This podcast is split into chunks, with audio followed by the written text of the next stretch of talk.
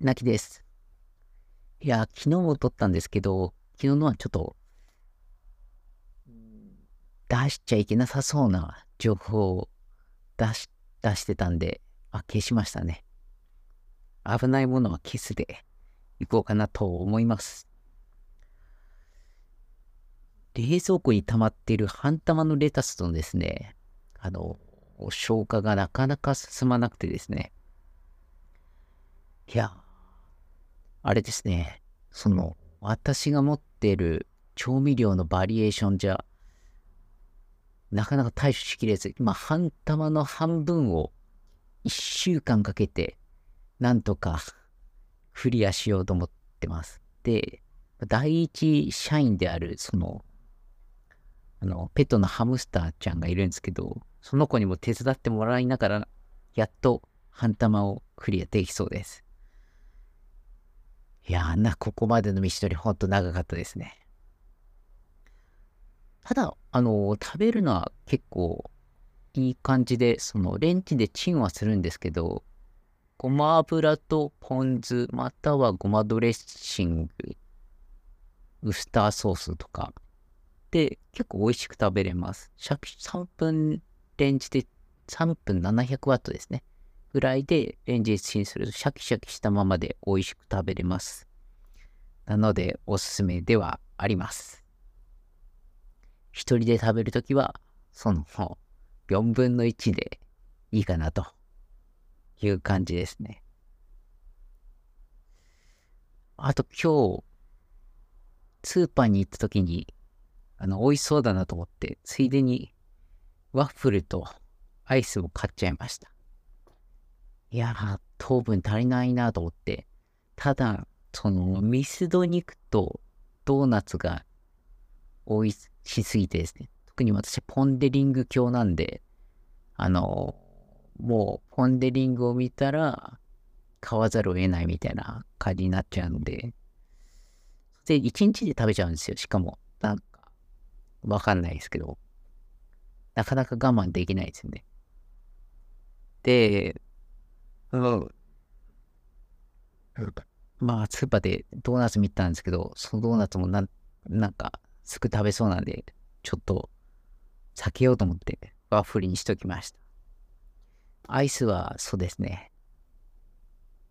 まワッフルの流れに乗って買っちゃいますね。チョコアイス。チョコアイスはそこまで好きじゃないんですけど、いや、でもワッフルにはアイスかなと。本当はバニラアイスが良かったんですけど、チョコの方がなんか安くてセールしてたんで、あ、お得かもと思って買っちゃいました。味は、もうそこそこでした。ワッフルの上に乗っけて食べるのもいいんじゃないかなと思ってます。で、今日ついに、まさかの、ラジオ局の、あの、お仕事にもちょっと応募してみたんですけど、なんか、一応1に通ったみたいで、面談する、してもらえることになりそうです。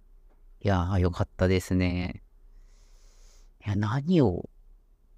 評価してもらえな、もらえたのか、ちょっとよくわかんないですけど、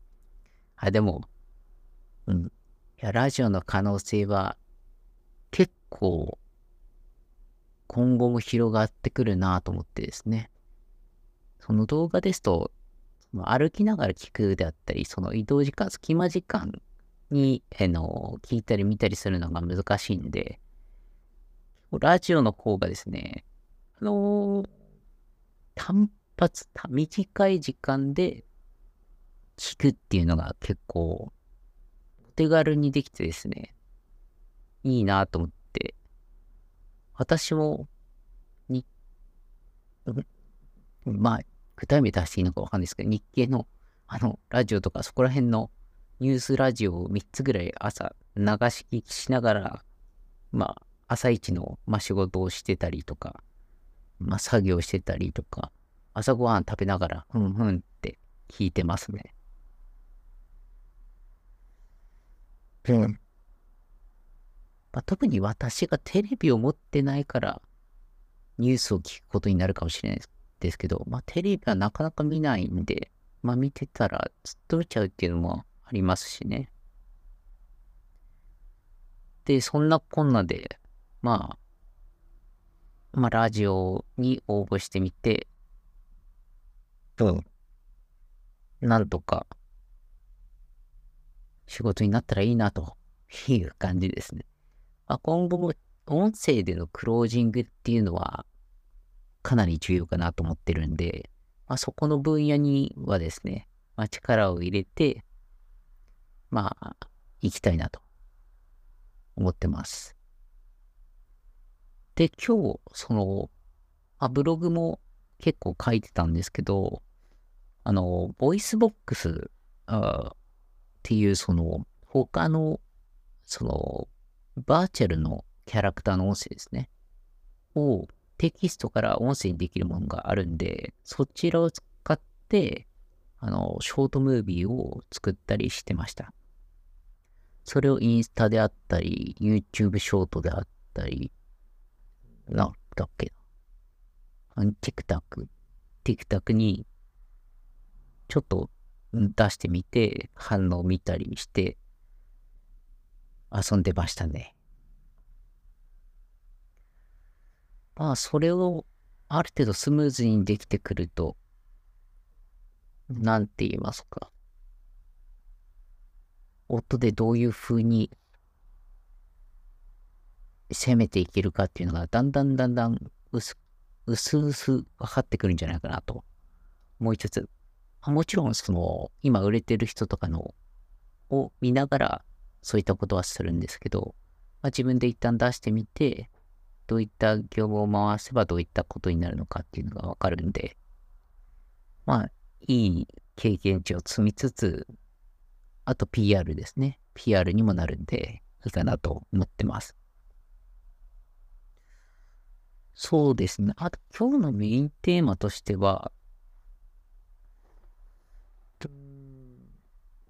まあ、学習するのは、まあ、何回もやりましょうっていうことを言いたくて、何周もした方がいいんだよなっていうのがあって、私はかなりその何周もするっていうのが苦手で、結構一回やったら、一回アニメとか見るともう一回でいいんですよね。一回本読むとその一回でもうストーリーが分かっちゃうんで、ちょっとつまんなくなっちゃって、すぐ読めちゃうんですけど、それがあまりよろしくはなくて、勉強の場合は、例えば今、あの、電子回路を、まあ、いろいろいじって、まあ、超音波を、まあ、改造するって言いますか、開発するために、いろいろやってるんですけど、えっと、一冊目を読み終わった時と、えっと、二冊目を読み終わった、まあ、まあ、読んでる途中なんですけど、読んでる途中の時って、えっと、いろんな説明の仕方があるんで、理解が深まるんですよね。一冊目でなんかちょっとモヤモヤしてたなと思うところが、二冊目で結構しっかり説明されてたり、別の例えを用いられるんで、そこで理解が深まるっていうこともあるんで、えー、かなり、なんて言いますか、まあ、同じ対象に対して別のアプローチを何回も吸収していくっていうのは、うん、ありだなと思ってます。まあ一つのことを深めるっていう意味でもいいことだなと思ってます。そうですね。これは仕事にも言えることで、まあ何年も何年も何十年もやった人はそれなりにいろんな角度から見ることができるんで、まあ仕事の質が高まっていく。っていうのが、まあ分かってきますね。私はそういったその種も深めるっていうのはやったことないんで、なかなかその実感はないんですけど、まあそういった技術系ですと、まあそその深め方によって、どんどんどんどん固有の価値というか、バリューが、自分のバリューが積み重なっていく感じがあるなと思って見てました。いや、これをもうちょっと積みまして、もっとクオリティを上げていけば、まあ私も超音波機いけるんじゃないか。超音波機、まあ、作るのはもういけるんですけど、つなげるだけなんで、それをどううまく改造していくかっていうところがポイントになるんで、まあ、そこをですね、うまく、ん、道を見つけると。いう形で進めていければと思ってます。まあ、そのためのインプットなんで、そういった形でインプットをうまく活かせるような道を学びつつ見つけるっていうのをしっかりやっていこうかなと思ってます。まあこれは実際収益には、短距離での収益にはつながらないんですけど、まあ将来的には絶対バリューを生むっていう思ってて、まあ実際もう、あの、体を動かす仕事とかをすればすぐに、まあ賃金とかお金は手に入るんですけど、まあ、それが実際に長期的に自分の収益を最大化するかなっていうと、まあそうではないんで、まあ今で言うと、このインプットの方に時間を使っといた方が、最終的な私の仮想のビジネスモデルとして、うん、大きくできるな、という感じですね。いや、ラジオをうまくいけば楽しいことになるなと。ラジオもあれなんですよね。今、ち、地方のある場所では、その、仮想、あの、妨げるじゃないですけど、は、加速化をなんとか防ごうというコミュニティがあるんですけど、そのコミュニティの中心のコアの部分にラジオを置こうっていうことをやってて、まあそういったその人とのつながりをラジオで作っていくであったり、文化であったりを継承していくためにラジオっていうコンテンツを用いるっていうのはかなり面白いなと。そう、そういうビジネスというか、そういうコンテンツの継承の仕方っていうのはうん、なかなか今後も興味深いという感じです。あ今日はそんな感じでいければと思います。では、バイバイ。